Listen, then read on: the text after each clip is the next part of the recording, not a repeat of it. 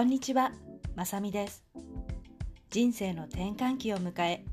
お金、仕事、パートナーシップ、考えても考えても答えが出ないあなた。もっと何かできるんではないかって思っているあなたに、何かの気づきのきっかけになればと思い、メッセージをお届けしております。40代の働く女性は、体の変化、ライフステージ、家庭、職場環境の変化など様々な場面で自分のこれからの人生の方向性について考える機会が増えてくると思います。私も数年前にこの人生の壁にぶつかり先が不安ばかりで欲しい未来を描くことができない状態でした。そんな中まずは生活習慣を少しずつ変えノート術手相コーチングを積極的に取り入れた結果自分の人生いつからでも自分の思い意識行動次第でどうにでもできると心境の変化が現れました。このチャンネルでは特に大人の働く女性に向けて欲しいを実現するためのヒントをお届けしています。数多くあるポッドキャストの中からこのチャンネルを見つけてくださったあなた本当にどうもありがとうございます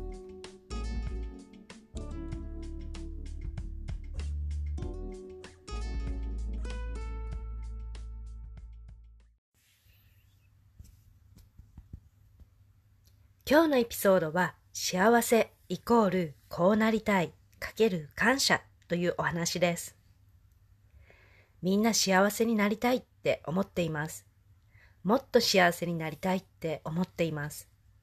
でも、幸せの基準は人それぞれ違います。幸せは探すものではなく、自分の内側から感じるものです。幸せになりたいって気持ちがあるから、自分は何者なのか、何になりたいのか、自分探しの旅をします。自分探しの旅も目標がないとさまようばかりで迷子になってしまいます。だからどうなりたいのか、まずは自分を知ること、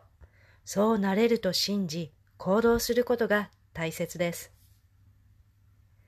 目標、意識を持って行動しだすと、目標を達成する過程に感謝できることがいっぱいあることに気づけます。また、成果を得ることができると、その達成度に対する感謝も湧いてきます。目標を達成するために必要なリソースやサービスがあること、応援してくれる方がいることにとてもありがたみを感じます。それが励みとなり、目標への前進を感じます。こうなりたいという思い、一歩一歩の積み重ねに感謝することで自己成長と幸福度は上がります。自分が持つ経験に感謝し、現在の状況に感謝し、未来へ向かうこうなりたいをバランスよく持つことで幸福度向上につながるはずです。何か挑戦をしている方、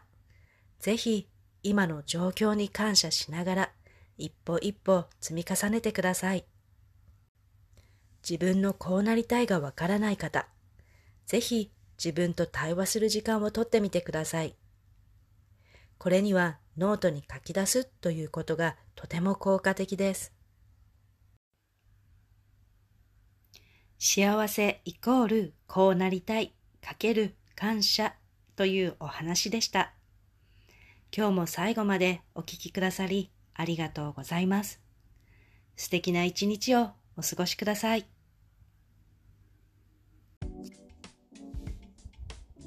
40代のこの時期をどう過ごすかによってこれからのあなた自身の顔の表現がすごく変わる時期です。行動や考え方を変えそれを継続するだけでも誰でも輝きを取り戻せます。これをやらない手はありません。これからの人生後半もっと楽しんでいきましょう。このお話があなたのお役に立てたなら配信登録レビュー、または星マークを押していただき、多くの方にこのポッドキャストが届くようお手伝いいただくことができたらとても嬉しいです。このポッドキャストは毎週月曜日と金曜日にお届けしております。また、こちらの欲しいを実現する